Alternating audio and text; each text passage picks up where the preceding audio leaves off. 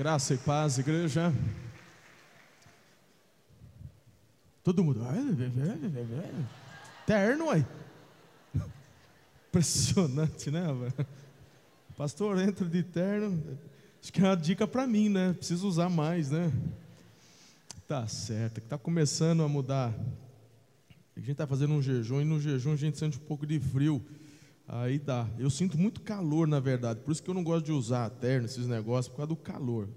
Faz muito calor. Mas quando a gente está no jejum, a gente vai ficando assim, um pouco friozinho, aí dá para usar. É bonito, né, irmão? É. Muito bom, Deus é maravilhoso. Deus é maravilhoso. Que bom vê-los hoje aqui para juntos celebrarmos o nome de Deus. Eu quero, sem mais delongas, entrarmos já na meditação de hoje, porque esse domingo é um domingo especial, nós estamos começando uma nova série de mensagens. 40 dias de uma vida abençoada. 40 dias de uma vida abençoada. Quantos querem ser abençoados aqui? Irmão, todo mundo quer, né? Todo mundo quer. Essa série de mensagens ela é baseada num livro do pastor Robert Morris, né? E esse livro já vendeu milhões de cópias e já foi traduzido para mais de 30 idiomas. Pastor Carlito terminou domingo passado esta série de sete mensagens e foi algo sobrenatural na vida da igreja dele, na vida da equipe dele, na vida dele. E aí ele compartilhando, então graças a Deus hoje nós vamos poder começar. Os livros vão chegar quarta-feira. Eu comprei é, mil livros, está chegando 600 e depois vamos pedir mais 400. Mil livros, que é para vocês para nós e também para as nossas extensões. Então, como eu já tenho ensinado vocês, quem chega primeiro, governa. Boi que chega primeiro na represa, bebe água. Então, é, não, não demore. Assim que chegar, sexta-feira, na bookstore, já vai ter o livro. Porque é o seguinte, é, eu queria que vocês, é um conjunto aqui, preste atenção, são quatro coisas que vocês irão fazer, porque nós queremos que o Senhor nos leve a vivenciar o máximo daquilo que Ele tem para nós de uma vida abençoada. Então nós cremos e cremos que no mundo espiritual muitas coisas serão destravadas. Então eu estou propondo a você, primeiro, não falte nas sete celebrações. São sete mensagens que nós vamos compartilhar princípios que estão nestes que estão neste livro e este livro na verdade é um compêndio de revelações e versículos da palavra de Deus. E então participe, venha, ouça. Segundo, participe do jejum. Este jejum de 40 dias começa quando? Quarta-feira agora, dia 11, 12 por 12. A, a minha sugestão é que você é, se alimente das 6 da manhã às 18 horas. Se alguém trabalha à noite, então você pode inverter tá? Talvez a gente fale, ai pastor, mas esse jejum é muito fácil. Não é. Não é porque com a nossa cultura atual, a gente tem deixado muitas coisas para de noite. Muita gente acaba comendo, se alimentando à noite. Então você vai perceber que vai ser mais difícil do que você imagina. 40 dias, não são quatro dias. 40 dias, a partir das 18 horas, você não vai se alimentar apenas beber água, tá bom? Até às seis da manhã do outro dia. No começo, ah, é fácil. Não é, porque nesses 40 dias vai ter festa de aniversário, vai ter casamento. E aí, meu irmão, compromisso com Deus é compromisso com Deus, não é para ficar abrindo, ah, vou abrir uma exceção aqui. Ué, então nem faça. A Bíblia fala que Deus não se agrada de votos de tolos. Então, se você, meu irmão, quer viver uma vida abençoada, eu queria que você fizesse um esforço com relação a isso. 40 dias, participe desse jejum. Isso vai ser até abençoador para a tua saúde, porque eu tenho certeza que muitos nutricionistas aqui iriam concordar comigo de você se alimentar bem durante o dia. A partir das 18, bebe só água, bebe um chazinho na hora de dormir, tá bom demais. Então, até a tua saúde vai ser abençoada, vai, vai conseguir aí é, controlar também a sua carne. Tenho certeza que muita gente vai até emagrecer com esse jejum.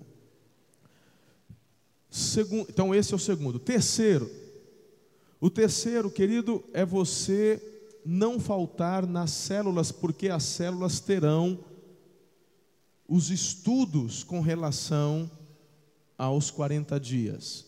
Serão estudos um pouco diferentes do que tem no domingo. E, em quarto lugar, a leitura do livro. Nem tudo que está no livro a gente vai pregar e vai ensinar na célula. Pastor Carlito hoje me mandou um recado que teve um membro da igreja dele, que os livros chegaram esse final de semana, chegaram, acho que sexta-feira. Hoje, teve um membro da igreja que comprou mil livros só para poder abençoar e distribuir na empresa para as pessoas, para aprenderem e colocar em prática. Você vai ver, querido, que isso vai revolucionar a sua vida, a sua família e também a nossa igreja. Diga amém. Estamos juntos ou não?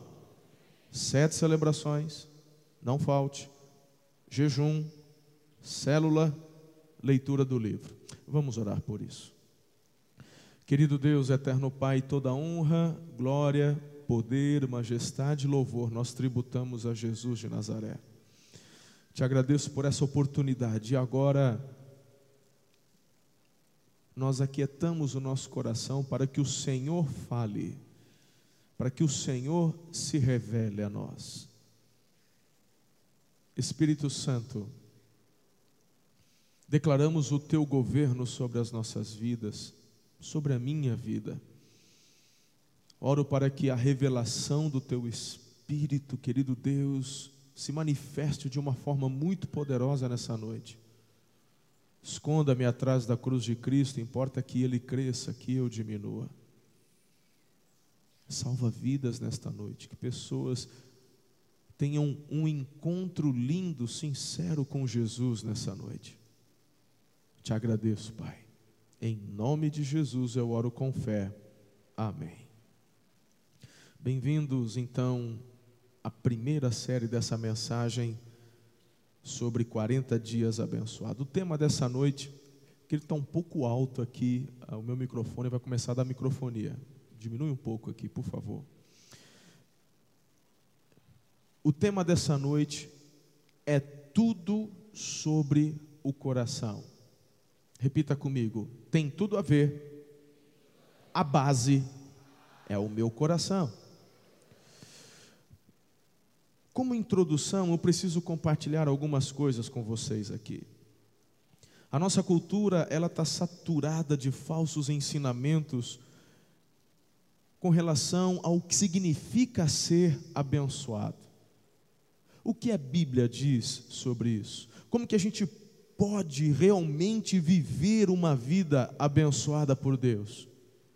Então, nesta série, baseada nesse livro que eu acabei de falar para vocês, nós vamos aprender sobre generosidade.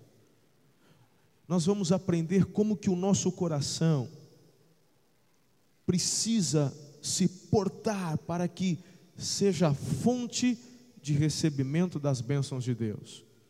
Nós temos muitas preconcepções do que significa uma vida abençoada, Tavares. Mas, sempre quando pensamos nisso, sempre quando pensamos em vida abençoada, num primeiro momento o que vem ao nosso coração é receber. Quem quer ser abençoado? Todo mundo, eu, porque está todo mundo pensando em receber. É uma preconcepção errada. Eu vou mostrar e provar isso para vocês na palavra de Deus a partir de hoje. Essa série vai nos ajudar a compreender, por exemplo, onde começa a bênção. Onde está a real fonte de uma vida abençoada? Qual é a origem de tudo isso? Se vamos à origem certa e de lá partirmos, então toda a nossa rota ela vai estar muito bem alinhada em cima dos trilhos e os resultados serão os resultados que Deus planejou para a sua vida e para a minha vida. Queridos, eu quero que você preste atenção em um versículo que eu vou ler para vocês aqui. Efésios capítulo 1, versículos 3 e 4. Olha só. Bendito seja o Deus e Pai de nosso Senhor Jesus Cristo, que nos abençoou com todas as bênçãos espirituais nas regiões celestiais em Cristo, porque Deus nos escolheu nele antes da criação do mundo.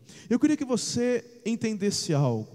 Esse assunto sobre ser abençoado, ser um abençoador, é algo que está no meu coração há muito tempo. É algo que eu tenho aprendido, tenho colocado em prática há muitos anos e tenho compartilhado.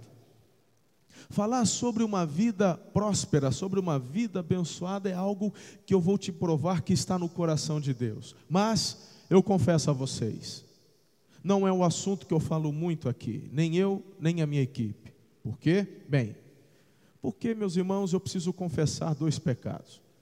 O primeiro deles é porque é justamente a questão desse egoísmo de não falar algo que eu creio, coloco em prática e tem abençoado a minha vida.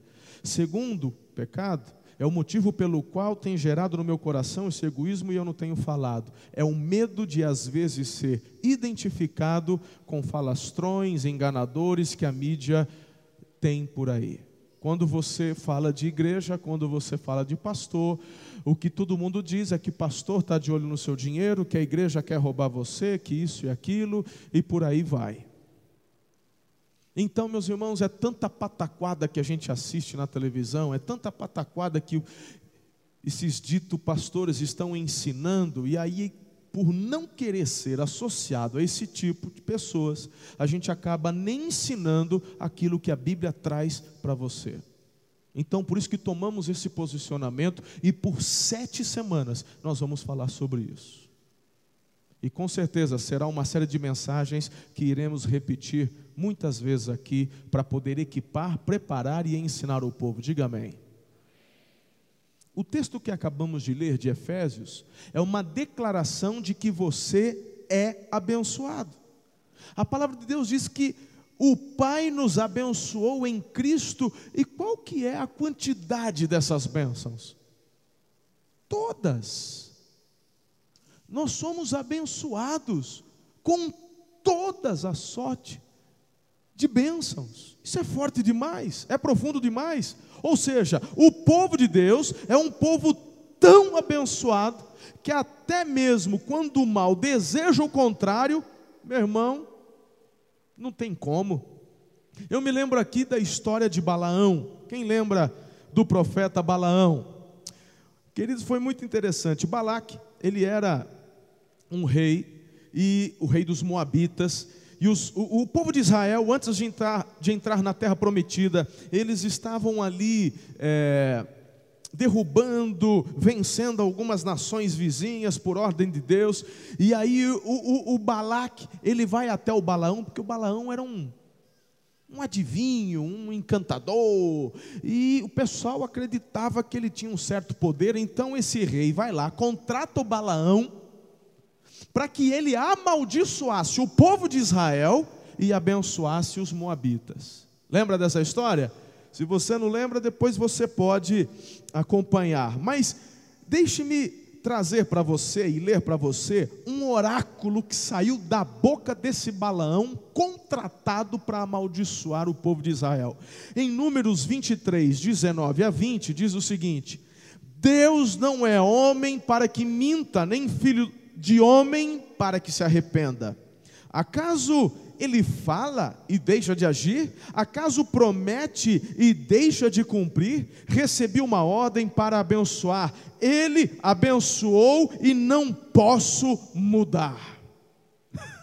Balaão está dizendo: Deus declarou e não tem o que fazer. Se você conhece a história, você vai perceber que por algumas vezes o Balaão estava no lugar estratégico e de repente no confronto da batalha, ou ali em cima, num lugar específico, e junto com o rei Balaque, era a hora do Balaão proferir palavras de maldição contra Israel, mas o Espírito de Deus não deixava, e ao falar, ele acabava abençoando. Aí o rei Balaque ficava maluco, mas que você está de brincadeira, rapaz? Eu te paguei.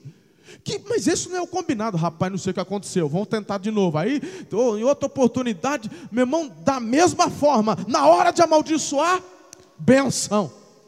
Aí ele solta esse oráculo e fala: Ó, não tem o que fazer. Como é que eu vou amaldiçoar alguém que Deus abençoou? Não tem como. Querido, o que eu estou querendo dizer é que você é abençoado, você é povo de Deus. A Bíblia nos ensina que pela fé você e eu nos tornamos filhos de Abraão. Por quê? Porque Deus tem um povo escolhido chamado Israel. E assim, quando Jesus ele foi rejeitado, mas ele morreu, ressuscitou, e ele fala assim: "Farei meu povo um povo que não era meu, atrairei a mim. E Jesus estava dizendo e profetizando a igreja. Quem é a igreja? Ok, se você é igreja, as mesmas bênçãos que Deus havia declarado sobre o povo dele, essa bênção é aberta e externada para todo aquele que crê no Filho de Deus. Então declare: Eu sou abençoado. Ninguém pode mudar isso. Entender esta máxima é de grande importância. Ninguém pode mudar isso. Você é abençoado por Deus.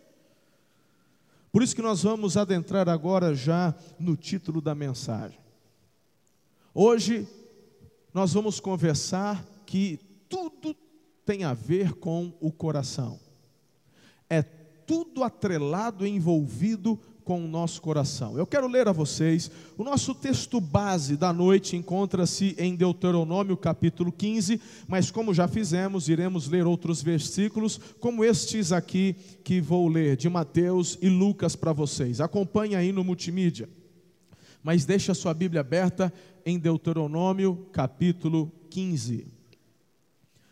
Mateus 7:1 diz: Não julguem para que vocês não sejam julgados pois da mesma forma que julgarem, vocês serão julgados. A medida que usarem também será usada para medir vocês. Aí Lucas 6, 37, 38, não julguem, e vocês não serão julgados, não condenem, e não serão condenados, perdoem e serão perdoados, deem e lhes será dado uma boa medida, calcada, sacudida, transbordante será dada a vocês, pois a medida que usarem também será usada para medir vocês. Eu quero afirmar que o ato de dar começa na atitude do coração. O ato de dar começa na atitude do coração. Tudo tem a ver com a essência de como damos, como entregamos a Deus. Adoração, meus filhos, é entrega. Oferta é livre, doação de amor. É uma resposta ao amor que Deus tem por nós, um ato de relacionamento com Ele. Está escrito, preste atenção, 2 Coríntios 9, 7. Cada um dê conforme determinou em seu coração, não com pesar, ou por obrigação. Por quê? Porque Deus ama quem dá com alegria. Uma pergunta simples. Estes dois textos que eu acabei de ler, de Mateus e Lucas, está escrito ali dinheiro? Está escrito. Você não vai encontrar a palavra dinheiro em nenhum destes versículos. O texto fala de julgar, julgar ou não julgar. Novamente, a palavra dinheiro não aparece nesses versos, mas muitas vezes, quando lemos o versículo 38, nós acabamos pensando nele, ou seja, no dinheiro. Como assim, pastor? Quando a gente ouve a palavra dar, o nosso coração já faz uma associação com finanças. Não é assim? É assim é assim. Não tem como eu pregar sobre casamento, por exemplo, sem falar de entrega, porque casamento ele só vai funcionar quando um cônjuge se doa ao outro. Não dá para eu falar de salvação se eu não falar sobre graça. Jesus, ele se doou, se entregou. Mas sempre quando ouvimos sobre dar, já pensamos em dinheiro. É muito mais profundo. É tudo sobre o coração. É tudo sobre o coração. Jesus ele disse assim: Onde estiver o seu tesouro, ali estará o seu. Repita comigo: Onde estiver o meu tesouro, vamos lá? Onde estiver o meu tesouro, ali estará o meu coração. Por isso que tudo é sobre o coração. Como eu disse, algumas pessoas dizem assim: a igreja só está atrás do seu dinheiro. Meu irmão, Deus não está atrás do seu dinheiro. Essa igreja podemos afirmar, eu te afirmo, esta, esta, não está atrás do seu dinheiro.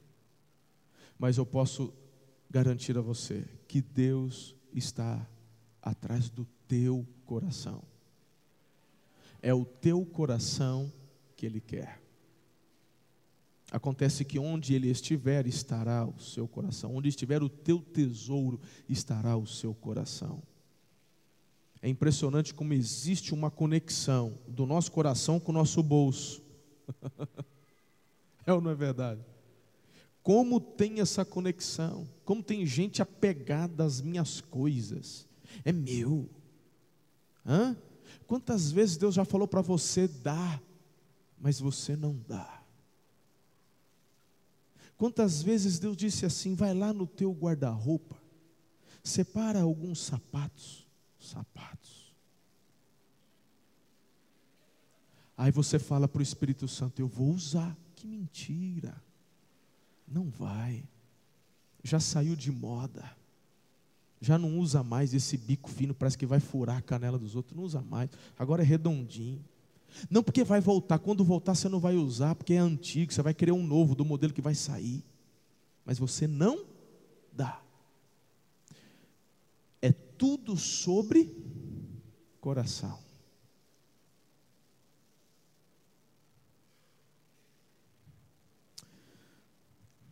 Se você quer seu coração no reino de Deus, então coloque o seu tesouro no reino de Deus. Se você quer ser uma pessoa do reino, coloque o seu tesouro no reino, porque onde estiver o seu tesouro, ali estará o seu coração. Eu observo e vejo tantas pessoas fazendo tantas fortunas. Você vai, elas ficarão. Nós vamos conversar um pouco mais sobre isso.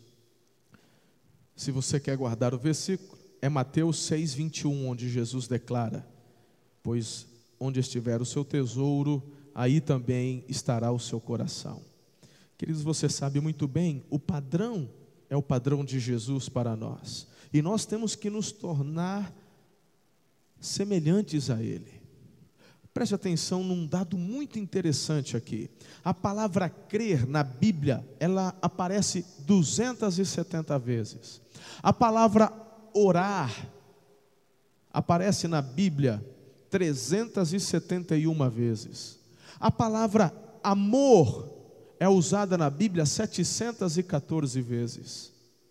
A palavra dar é usada e aparece na Bíblia 2.162 vezes. Mas a gente quer ignorar essa parte. Por quê? Porque mexe com o seu coração. Mas Jesus fala: ou é o seu coração ou nada feito. Uau! Está começando a ficar tenso aqui. Está começando. Hã? Dá uma olhada para o teu irmão do lado e fala: calma, vai ficar tudo bem. O Senhor está nesse lugar. Calma.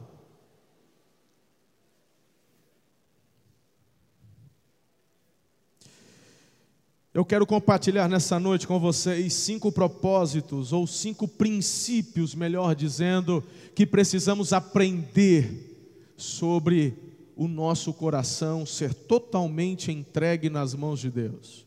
Se você quer ter uma vida abençoada, você precisa adotar estes cinco conselhos da palavra de Deus que eu tenho para te passar.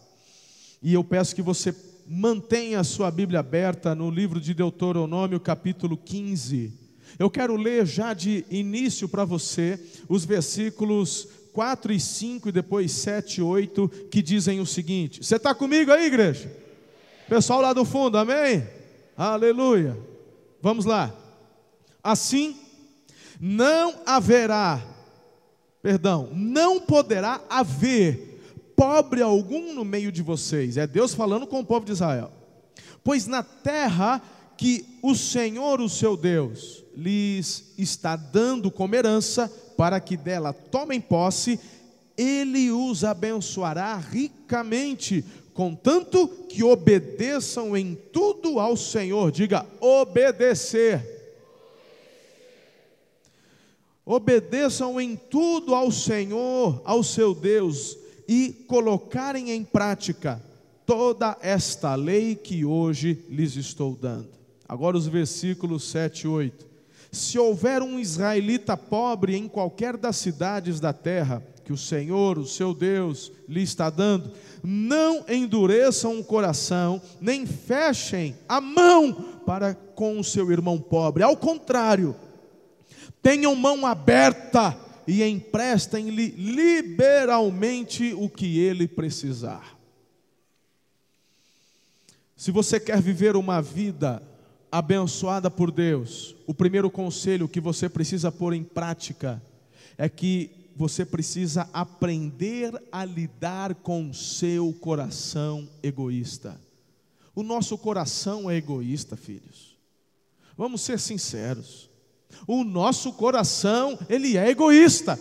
Olha só o versículo 9, o capítulo nós vamos manter aqui no 15. Cuidado, que nenhum de vocês alimente este pensamento ímpio. O sétimo ano, o ano do cancelamento das dívidas está se aproximando, e não quero ajudar o meu irmão pobre. Ponto. Ele poderá apelar para o Senhor contra você e você será culpado pelo pecado. Olha aqui, existe um princípio muito forte que o Senhor está ensinando para a gente aqui nessa noite. O nosso coração, ele é egoísta. Para você entender bem, aqui, nessa época, o Senhor havia declarado que depois de sete anos, no sétimo ano, todas as dívidas tinham que ser canceladas, zerava tudo, começava do zero. Era uma ordem que Deus dava para o povo de Israel. Ok? Ele está dizendo o seguinte: cuidado, hein? Cuidado, porque está chegando a época de você receber, o cara não tem dinheiro para te pagar, então cuidado com o que você está pensando. Se você está pensando em dar um jeitinho, se você está pensando em passar aquele para trás, cuidado, por quê? Por quê? Porque essa pessoa lesada, ela pode até ser enganada na justiça da terra, mas o texto está dizendo: ela clamará ao Senhor, e quem te condenará não é juiz e promotor dessa terra, é o próprio Deus. Vamos trocar por miúdos e vamos colocar em prática esse princípio, porque pega dos dois lados, irmãos. Porque o pau que bate em Chico bate no Francisco, não escolhe. É para os dois. Vamos começar pegando com o patrão. Você é patrão? Pois bem, qual é o dia combinado para você pagar o teu funcionário? É o quinto dia útil? É? Mas o que muitas vezes a gente vê as pessoas fazendo, se é uma empresa grande, deixa aquele dinheiro acaba empurrando um pouco mais, um dia a mais, dois dias a mais, vai pagar no dia 10, no dia 12, no dia 13. A gente vê as pessoas passando aperto, e aí o funcionário tendo que, que, que pegar dinheiro emprestado para pagar a conta. Por quê? Porque o patrão não pagou. E não é porque o patrão não tem, é porque ele é sem vergonha. Ele fica espremendo até onde dá. Deixa eu te falar uma coisa, meu irmão. Em nome de Jesus, isso não acontece na tua empresa, não, porque você é homem de Deus, você é mulher de Deus. Mas se porventura você estiver fazendo, cuidado. Porque se essa pessoa clamar a Deus, quem te condenará é o próprio Senhor. E eu já vi muita gente dizendo: não pode quebrar, essa empresa é sólida. É o tipo de conversa que Deus gosta, porque Deus não corre de um, de, um fight, irmão. Pensa em alguém que gosta de um fight, é, é o papai do céu. Fala, ah, você quer? Vem. Ah, não quebra? Ah, não afunda? Ah, não perde mais? Falar e não perde mais, tem gente que essa semana falou: não perde, não perde, não tem como. Nem Deus faz perder esse campeonato. Precisa nem de Deus, basta um juiz.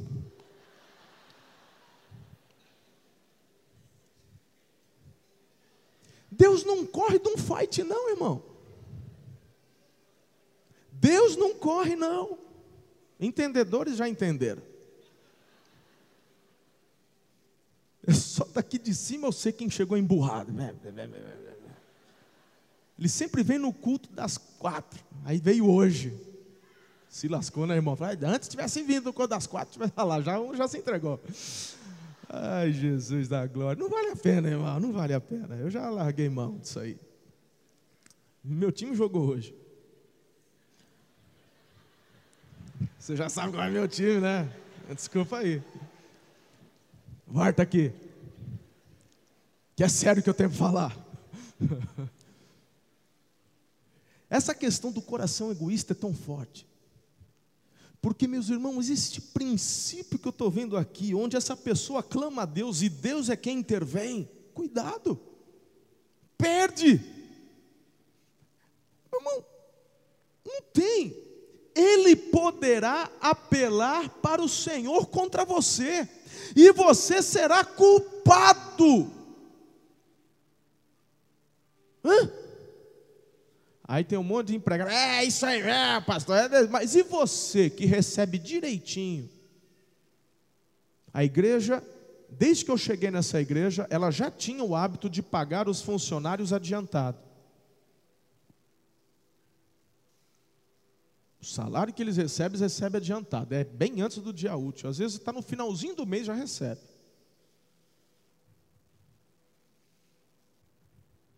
Aí a pessoa recebe. E você tem uma continha para pagar lá na quitanda do Tibúrcio. Porque você falou, Tibúrcio, quando eu receber eu pago. Uhum. Aí você recebe e não vai pagar. O que, que você faz? Você vai em outro lugar. Você precisa do que o Tibúrcio vende.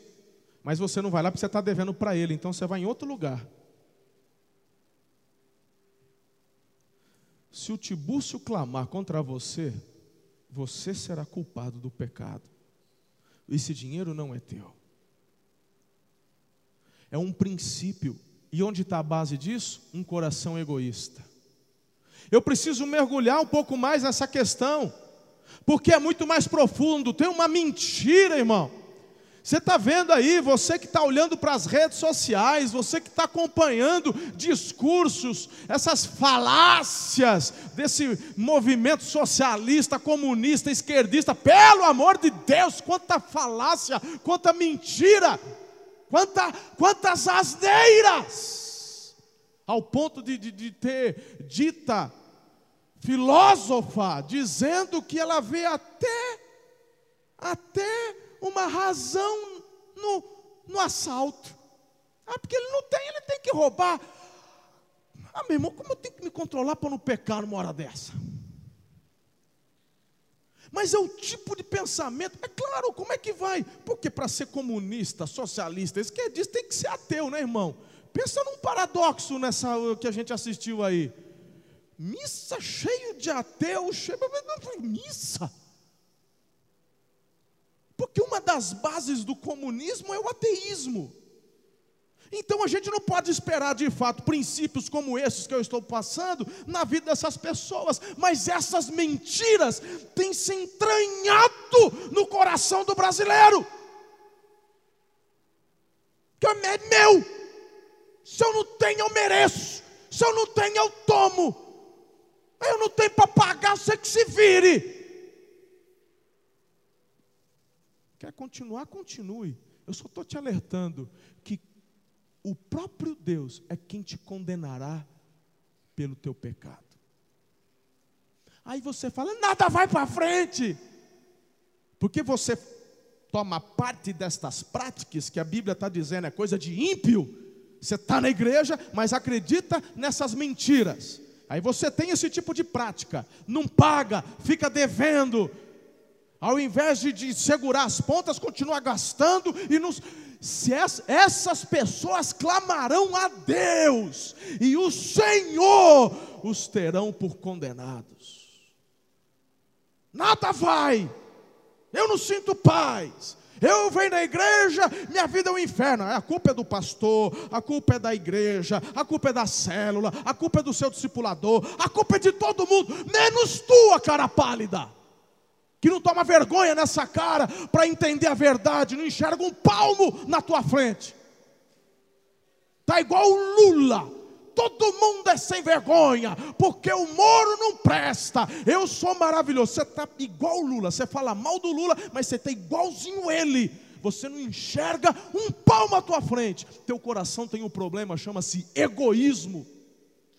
É tudo sobre o coração.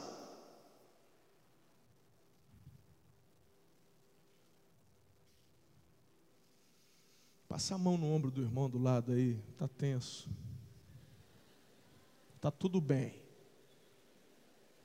Vai ficar tudo bem.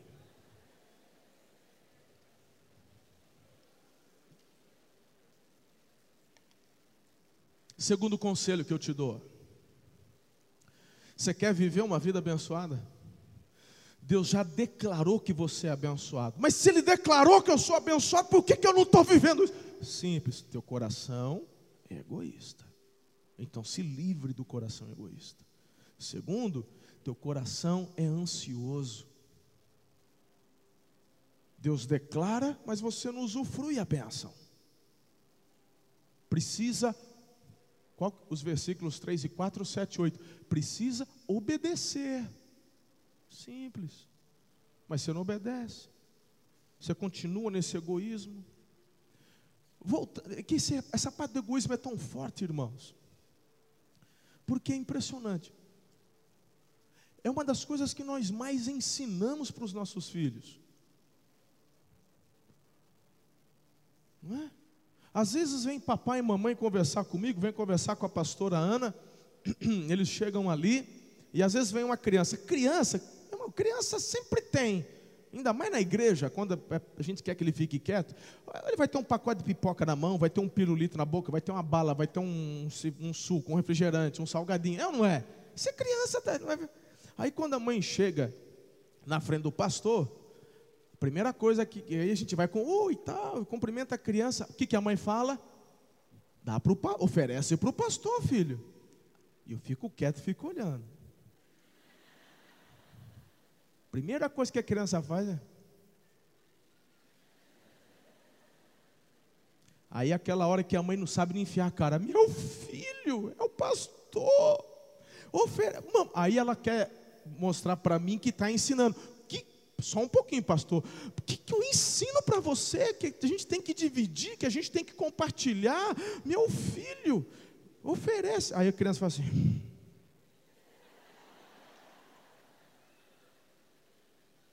É ou não é assim? Hã? Quando vai, vai lá. Aí aparece o recado ali: mamãe número um, comparecer na sala. Chega lá o que foi? O pau quebrou. Por quê? Estavam brigando por causa do mesmo brinquedo. O egoísmo está entranhado dentro da gente desde que a gente nasceu. É um dos maiores desafios que temos. Talvez alguns de vocês, na hora que eu comecei a falar sobre este assunto, teu coração já pedir oferta de novo, antes de pregar, escuta, escreve o que eu estou falando. Aí o Espírito Santo, meu filho, mas eu já estou te ensinando. A pessoa, Precisamos vencer isso. Precisamos vencer esta ansiedade do nosso coração. No versículo 10 diz: Dele generosamente, sem relutância, diga sem relutância sem relutância no coração, pois por isso o Senhor, o seu Deus, o abençoará em todo o seu trabalho e em tudo que você fizer. Se você liberar do teu coração essa ansiedade e fizer isso com alegria, quem vai te abençoar? Quem é que está dizendo que vai te abençoar? O Senhor. É Ele quem está dizendo isso eu irei abençoar a sua vida.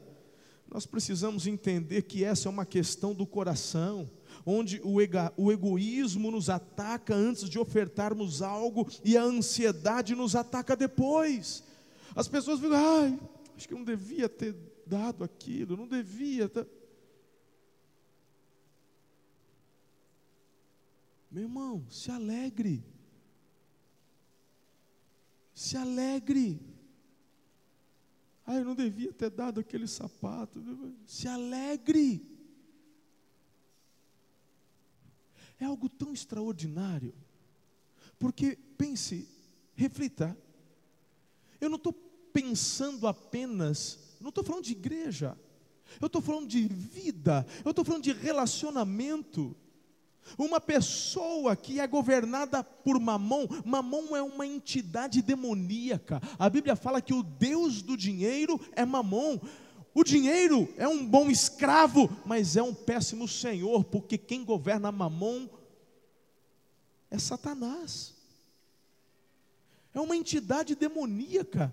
E tem pessoas, tem famílias, tem homens nessa igreja, avarentos,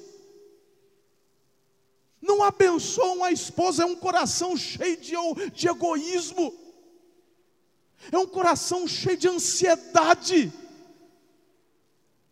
Tem esposa tendo que fazer caixa dois para comprar coisa básica para ela. Ela vai no supermercado, volta quanto que foi. Aí foi 400 reais, mas tudo isso na verdade foi 300, 100 anos ela guardou para depois ir no salão fazer alguma coisinha, comprar um sutiã para a filha que já estava tudo rasgado. Meu irmão, eu estou falando do que acontece. Você tem que ter teu coração liberto dessa desgraça, desse egoísmo. Porque o abençoado, ele vai lá na clínica com a esposa, Aí a atendente recebe, a atendente está lá, parecendo uma, uma Cleópatra, puxa daqui, puxa daqui, tem uns negócios que cola agora que fica assim. Aí ele, ele chega, aquele aquele cabelo liso, aquela coisa, ele vai chegando perto, é batom, é blush, ela está arrumada, aí o, aí o perfume chega, o homem chega e fala, rapaz, mas que mulher, ele olha para ela, para a esposa e fala,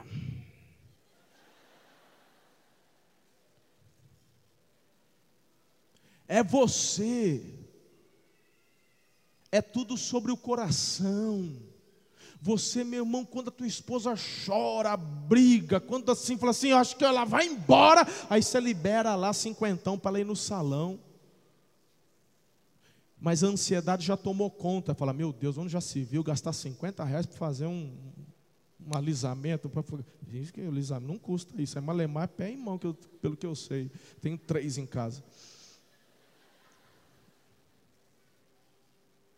Ele fica com aquilo pesado. Deixa eu te falar uma coisa. Isso é algo que eu sempre fiz, irmãos. Você pode chegar na pastora Ana, você pode chegar em qualquer uma das minhas duas filhas e perguntar se alguma vez eu fiquei renegando isso. Se você tem condições, você faz. Se não tem, dá o teu jeito. Tem para todos os níveis, não tem, irmão? Tem. Mas eu nunca, eu sempre incentivei. Faço questão é bênção para mim. Vá, marque, faça. Tem gente que dá e fica com o coração doído depois. Deus fala com você, você dá uma oferta generosa na igreja, aí depois você fica, ah, será que eu devia ter dado aquilo? Pessoas não entendem que Deus fala, que Deus toca. Terça-feira agora, aquilo me constrangeu de um jeito. Eu vou falar, porque esse tipo de coisa ofende avarento, né? Eu estou bonito hoje? Obrigado, é presente de vocês. Ganhei terça-feira, comemoração de 10 anos. É, terno italiano. Falo mesmo. Mas esse tipo de coisa ofende avarento. Ah, precisa dar terno italiano para pastor? Vai lá no, naquela outra. O, tem um tiburcio que faz lá, o alfaiate ali, fazia. Não entende honra. Não entende generosidade. Você é avarento, quem manda em você é mamon. Eu estava, esses dias atrás, eu fui almoçar com um querido amigo que já entregou a vida a Jesus, um advogado ali de Birigui. E ele, a gente estava almoçando e eu percebi que ele tinha uma caneta no bolso. E aquela caneta que tem um branquinho em cima. Sabe aquela caneta que tem uma marquinha branca escorregada em cima? A tal da Mont Blanc. Meu irmão, é caro. É caro. Ai, dá para comprar umas três bic, pastor? Não, irmão, você não está entendendo. Falando, é caro. Porque eu, nessas minhas andanças, nessas minhas viagens, eu já rodei já. E eu já, que é uma caneta muito bonita, eu já fui lá na vitrine. Falei, Jesus, Jesus. Sabe aquela coisa que você fala assim, mas tem gente que, rapaz. E aí eu estava almoçando com isso. Tem uma semana, duas. Antes de começar o jejum, estava lá almoçando, aí eu olhei, e aí me veio falei assim, gente, essa caneta é bonita. Aí eu pensei comigo mesmo, falei, papai, acho que essa. É, eu, que, eu gostaria de ter uma dessa, mas nunca vou ter essa daí. E pensando, a gente almoçando e olhei, não é inveja nem nada. Mas eu falei, mas eu sei que essa. Pensei, nunca falei para ninguém, nunca comentei com ninguém sobre essa caneta, no pensamento. Aí, terça-feira foi um culto tão especial. Chega um irmão, fala: Deus falou comigo, pediu para te dar. Ó, oh, eita glória, hein? Hã? Eita, Deus grandão. Pensa. É bonita, não é? Aí ele falou assim: meu irmão, aí vem numa caixinha, vem na sacola, tem certificado. Tem isso aqui. Eu falei, agora eu sei porque o Datena fica segurando na mão. Ele quer que todo mundo veja que ele tem. Eu vou começar a pregar assim agora, igual o Datena.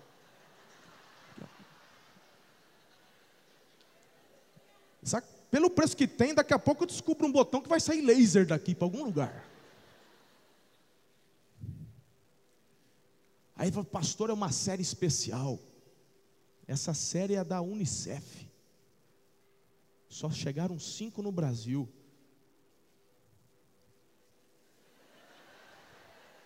A hora que ele falou isso, comecei a tremer. Falei, rapaz, eu quase deixei cair.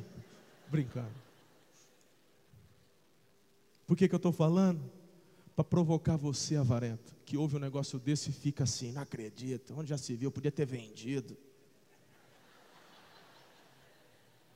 Chora, avarento, chora, o Senhor vai te moer hoje. Botar tua boca no pó, ser liberto, transformado, porque Deus quer abençoar você, aleluia.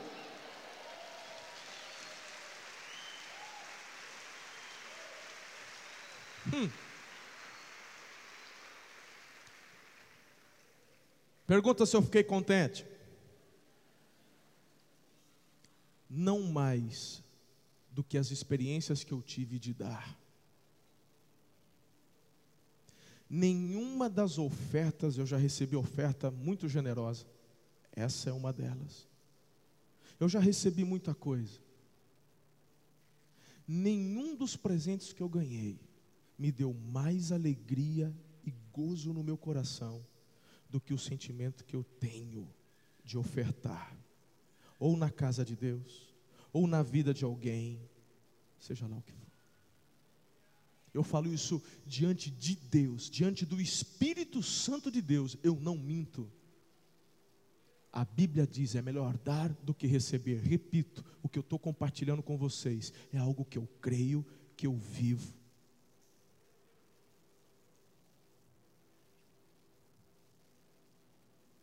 Aí tem gente que diz: ah, porque esse pastor, esse pastor está sempre, só anda, usa roupa de marca.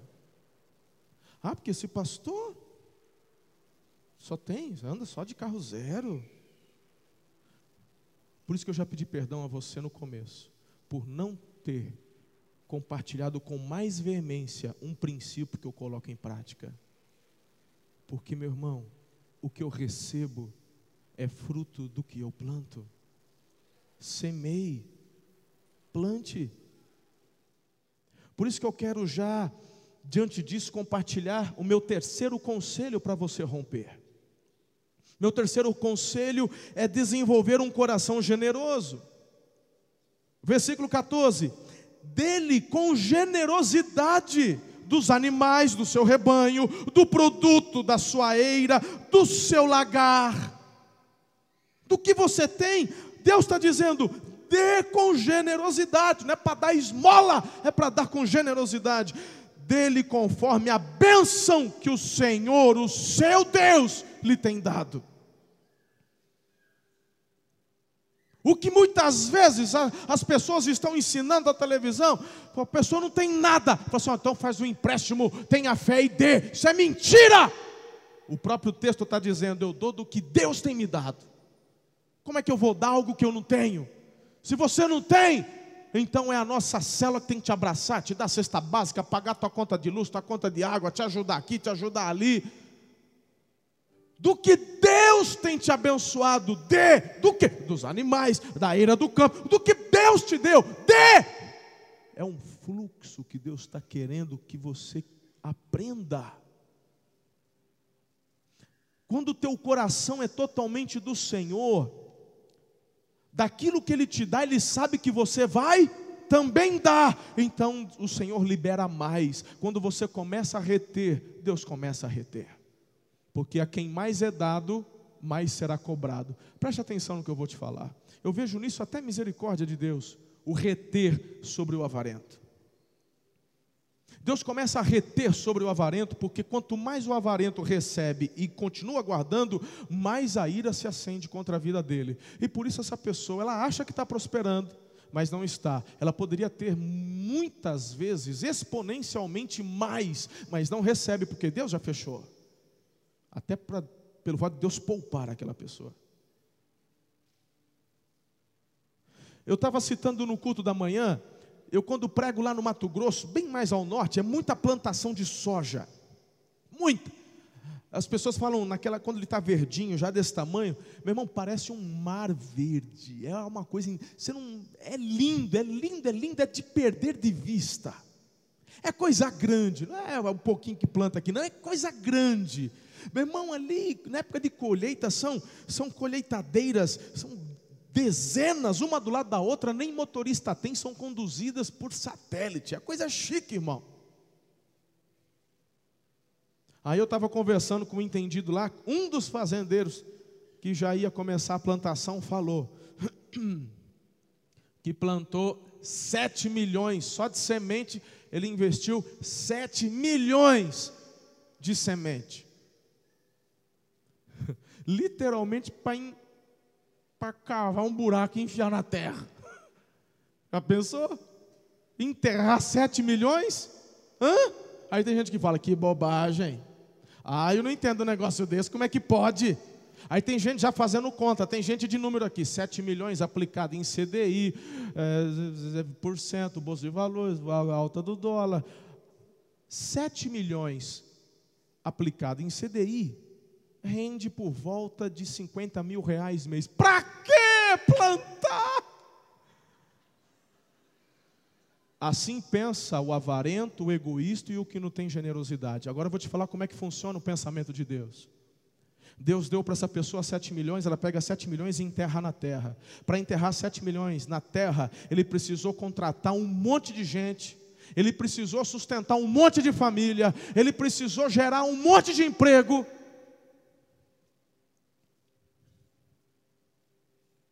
Aí vem a chuva, cresce, brota, colhe.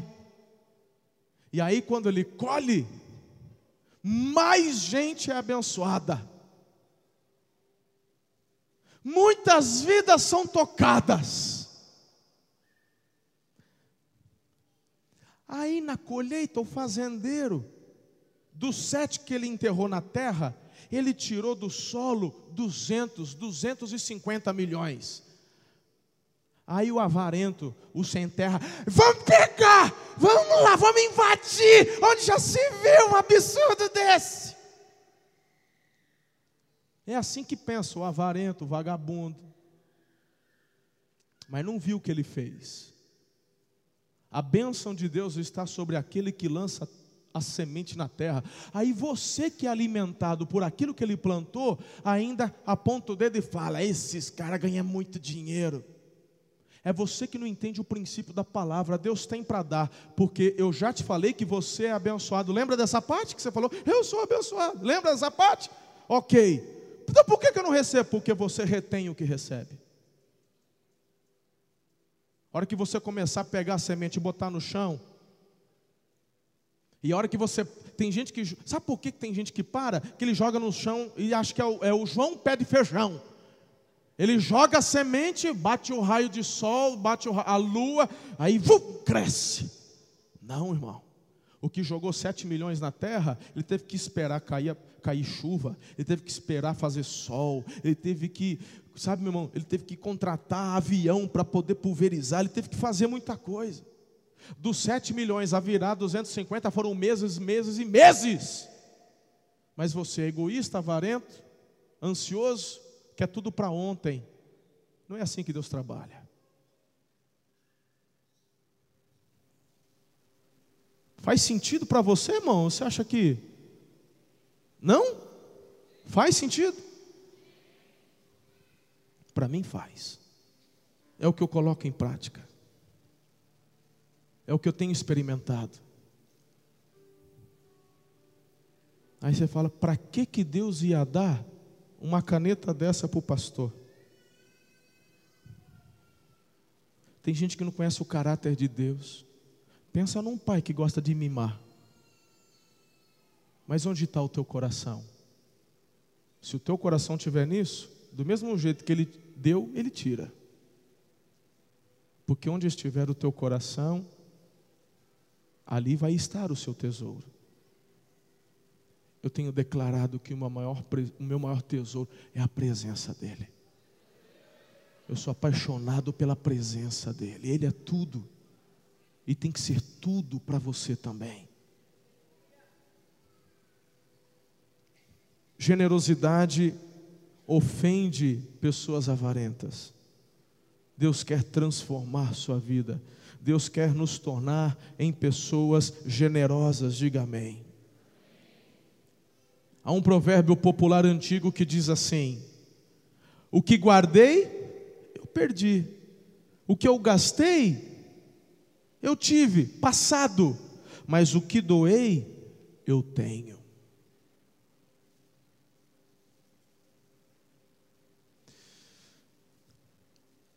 Até cursos fora de igreja, tem um curso aí chamado Metanoia, muito empresário, gente, muita gente faz. Esse, agora está na época do coach. Eu sou coach, coach, coach, tudo tem coach, coach. Meu irmão, todos esses coach, coach, coach. Uma das coisas que é ensinada que você precisa dar. Ele não está falando de igreja. Ele está dizendo 10%, de 10 a 15% do que você ganha, você tem que doar.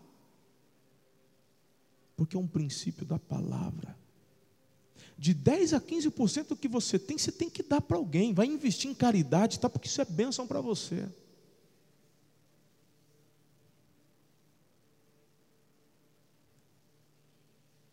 Um dos maiores bilionários que a gente conhece, Bill Gates. Ele tem um coração doador. E ele não doa de pouquinho, não, irmão. Ele fez uma doação para uma campanha para descobrir o seu que uma doença lá na África que foi coisa de 10 bilhões de dólares. É impressionante. Hoje tudo é Apple, Apple, Apple, mas o negócio do Windows ainda, coisa ainda funciona, a coisa ainda vai. Porque é um princípio divino, você põe em prática, funciona. Onde está o teu coração? Tem gente que investe em Corinthians, Barmeira, tem gente... mas quando é para investir no reino, ah, não, porque é caro. Você já fez sua inscrição para a conferência? Dia 17 agora. Nem fez. Por quê? Porque é caro. Mas paga 3 mil no celular. Vai pagar 160, 150, sei lá quanto é que está ali. Está caro. Onde tiver o teu coração, ali está o seu tesouro. Então você sabe falar de onde você é, de onde, de onde você está e onde você vai chegar. O dinheiro é o teste mais rigoroso da sua fé. É forte ou não é? É. É. Quarto conselho que eu te dou. Estou caminhando para o final. Preciso dar uma corridinha aqui por conta do tempo. Desenvolva um coração agradecido. Versículo 15: Lembre-se de que você foi escravo no Egito e que o Senhor, o seu Deus, o redimiu. É por isso que hoje lhe dou essa ordem. Lembre-se sempre de onde você veio. Lembre-se que a maior doação de todos os tempos Deus já deu. Ele deu o único filho dele por você, por mim. Gratidão. Tenha um coração agradecido. Não importa em qual fase, em qual etapa você esteja, tenha um coração agradecido. Versículo 18: Não se sinta prejudicado ao libertar o seu escravo, pois o serviço que ele prestou a você nesses seis anos custou a metade do serviço de um trabalhador contratado. Além disso, o Senhor, o seu Deus, o abençoará em tudo que você fizer. Isso é promessa de Deus, irmão. Ande certinho, faça a coisa certa. Libera teu coração do egoísmo, da ansiedade. Libera o teu coração dessas coisas. Seja generoso, seja agradecido. Eu não entendo como tem pessoas que conseguem promover mal às outras. Como assim, pastor? Tem gente que quanto mais tem, humilha o outro. Tem gente que às vezes a única coisa que ele tem é um, é, é um carrinho velho. A única coisa que ele tem, às vezes, é um, é, um, é um, Corsa de 15 mil reais. Esposa ficou doente, ele ficou desempregado, está precisando de dinheiro urgente. O que, que ele faz? Põe para vender. Mas tem um monte de carro para vender. Então ele baixa o preço pouquinho abaixo, ele vende por 14 para ver se vende mais rápido. Aí chega a conversa lá no cara que tem bastante. Vai lá no cara que ele está no, ó, mete o pé na garganta dele, joga dezão, ele pega. Ordinário. Deus vai te cobrar, é o próprio Deus quem vai te condenar por esse pecado. Paga o que é justo. Se você pode abençoar, não retenha, Aí o camarada vai lá, pega 10 mil reais e joga, ó, se quiser eu tenho aqui. Ah, pastor, isso é coisa de negócio. Não é coisa de negociante.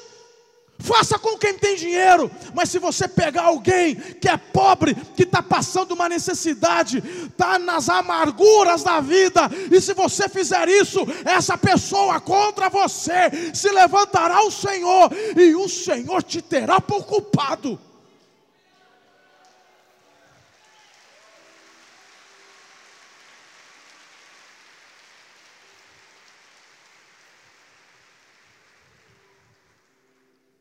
Camarada chega ainda para o outro e fala: Fiz um negócio da China. Ai, peguei por vale 15 conto, paguei 10. Tolo! Tolo!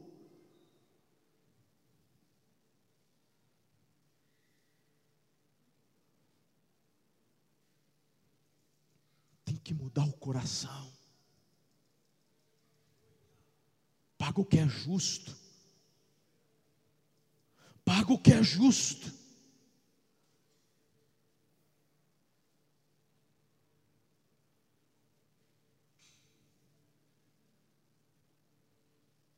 Não é normal quando você vai comprar alguma coisa e fica chorando por muito pedir desconto é tua é, é teu direito.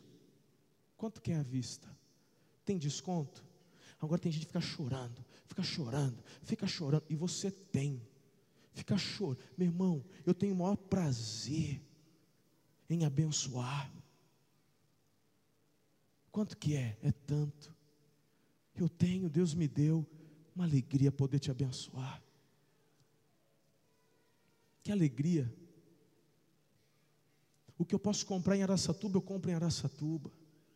Para abençoar o comércio da minha cidade. É o tipo de pensamento que vai gerando a bênção de Deus entre a gente. Que o Senhor nos liberte do egoísmo, da avareza.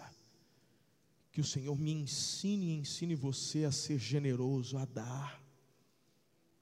Por fim, tenha um coração primiciador. O que, que é isso, pastor? É você entender que o melhor é de Deus. Lá no versículo 19 em diante diz: Separe para o Senhor, para o seu Deus, todo primeiro macho de todos os seus rebanhos. Não use a primeira cria de suas vacas para trabalhar, nem tosquie a primeira cria das suas ovelhas, se o animal tiver defeito, ou for manco, ou cego, ou tiver qualquer outro defeito grave, você não poderá sacrificá-lo ao Senhor. Deus quer o seu melhor, Deus não quer tuas esmolas, não, porque Ele não precisa disso, porque tudo é sobre o coração.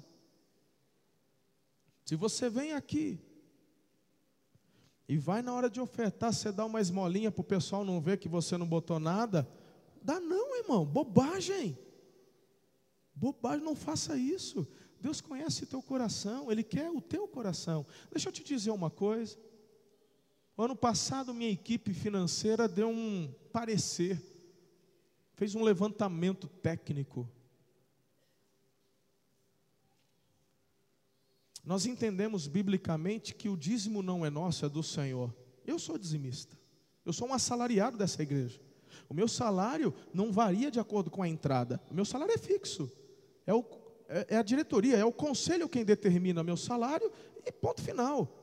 Então, do que eu recebo, tenho a maior alegria em contribuir, porque eu acredito nessa causa sou ofertante, faço isso com alegria, com generosidade. Quando eu prego fora, eu oferto nas outras igrejas por onde eu vou e faço isso com generosidade, com alegria.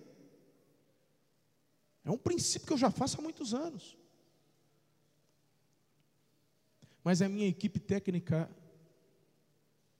disse que pouco mais de 20% dos membros desta igreja são fiéis nos dízimos. Eu fiquei, quando eu ouvi isso, eu falei: como? Pastor, dos membros da igreja, 20 a 30% são fiéis nos dízimos. Eu fiquei imaginando se 80 fossem fiéis. Quantas igrejas a gente já não teria aberto no Brasil? Quantos pastores já não teríamos enviado? Meu Deus, meu Deus, a sede que o Senhor quer nos dar, já teríamos construído. Se 80%, ah, meu Deus, sem campanha, pastor Eliezer, está de campanha, com fidelidade, com fidelidade, imagine se forem tocados com generosidade. Onde está o teu coração? É bom você avaliar. Uma pessoa, meu irmão, ah, porque eu sou ofertista, não sou dizimista. Isso é um problema teu com Deus. Você está dizendo para mim que o teu coração não está no reino. Então, cuidado. Porque onde o teu coração estiver, é lá que está o seu tesouro. O meu está no reino. O meu está no reino. Eu já dei a minha vida para o Senhor. Tudo é dele. Tudo é dele. Eu queria que você experimentasse isso. Que você, em nome de Jesus, fosse fiel, fosse generoso, desse ao Senhor o melhor, não é do que sobra, não são ovelhas mancas, é o primeiro da cria, a primícia pertence ao Senhor. Fazei prova de mim, diz o Senhor. Quando você for doar para alguém, quando você for abençoar alguém, não dê do que está estragado, porque furou os sapatos, você vai dar, toma vergonha na tua cara, você tem que jogar no lixo. Ah, eu senti de dar para o fulano, sentiu de dar para fulano um sapato furado? Ah, porque ele não tem. Pelo menos vai. Compra um novo e dá para ele. Se Deus falou, compra um novo e dá. Você vai ver as janelas se abrirem sobre a sua vida. É tudo sobre? É tudo sobre? Deus merece o meu melhor. Deus merece o meu primeiro. Quero que você se coloque em pé e ouça as últimas palavras que eu tenho a proferir a você nessa noite. Deus não dá. Presta atenção no que eu vou te dizer. Olha aí, pode colocar. Você não dá para ser abençoado pelo Senhor. Você dá porque é abençoado pelo Senhor. Vou repetir, porque acho que você não entendeu. Você não dá para ser abençoado, não é barganha, não é troca, eu te dou e sou. Não! Eu dou porque sou abençoado. Onde estão os abençoados nesta noite aqui? Eu sou abençoado por Deus. Eu sou abençoado por Deus capítulo 28, para terminar, versículo 3: Vocês serão abençoados na cidade e serão abençoados no campo. Versículo 6: Vocês serão abençoados em tudo o que fizerem. E eu te digo uma coisa: os abençoados são satisfeitos. Eu não posso terminar essa mensagem sem fazer um apelo a você porque é tudo sobre e o teu coração tem que ser de Jesus. Porque até esse momento o avarento está tenso. Que hora que ele vai pedir oferta? Que hora que ele vai pedir oferta? Ele não entendeu ainda que eu quero abençoar a tua vida. O avarento, vem aqui que eu tenho uma oferta para dar para você. É capaz de vir. Porque o avarento não tem senso. Não tem a ver não vai ter oferta agora, não, irmão. Já foi. A parte da adoração já foi. É a tua vida. Você pode começar colocando em prática, fazendo sabe o que? Leva tua, tua esposa para comer. Quanto tempo que você não leva ela? Ela vem te pedindo, ai, amor, quero comer um lanche, quero comer um lanche. Fala, não tem dinheiro. Mentira, você tem, aqui você é avarento. Começa hoje a colocar em prática o que Deus te ensinou. Amanhã, segunda-feira, ela está te pedindo aquela roupa há tanto tempo. Você fala, não tem dinheiro. É mentira, você tem. É que você estava com estava com aquele coração assim, ó, ansioso. Aí, se eu der, vai faltar. Se eu der, vai... não vai faltar, porque o Senhor é aquele que te abençoa, te prospera. Então vai lá, não é aniversário, não é Natal, não é nada.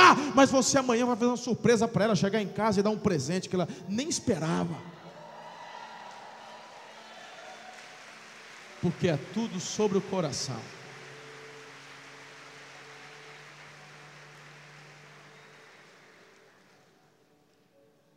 Se prepare.